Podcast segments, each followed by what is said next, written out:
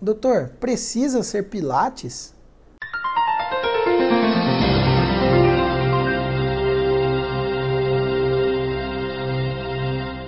Gente, Pilates é um conjunto de exercícios criado por um alemão, Joseph Pilates, em 1920.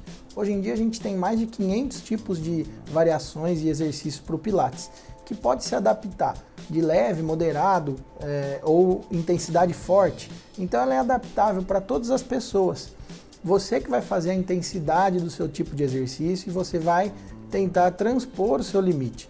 Com a prática do Pilates, você vai conseguindo melhorar seu tônus muscular, a conexão entre corpo e mente, vai, vai conseguir melhorar parte de flexibilidade. Ou seja, Pilates é um excelente exercício ou um, uma excelente prescrição de conjuntos de exercícios para poder melhorar quem tem, por exemplo, dor nas costas, quem tem artrose, quem tem é, tensão muscular e quem é sedentário.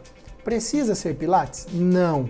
Quando a gente fala, e aí eu vou usar o guideline uh, americano que saiu em 2000, 2017, quando a gente fala em tratamento de dor lombar aguda ou mesmo dor lombar crônica, a gente sabe que atividade física aeróbica, meia horinha por dia, três vezes na semana, parece ser ideal para a prevenção e para o tratamento desse tipo de dor. Pilates alia esse tipo de atividade física para o tratamento da lombalgia mas não é a única alternativa.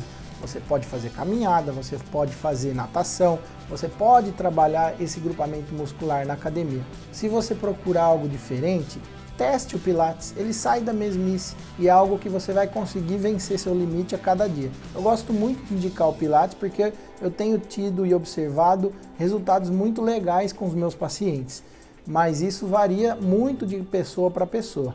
Claro que se você é uma pessoa que gosta de praticar esportes, nada impede que você pratique esportes. O Pilates não é obrigatório para o tratamento de nenhum problema de saúde, mas ele é mais uma alternativa que a gente tem para cuidar da nossa cabeça, da nossa mente e do nosso corpo.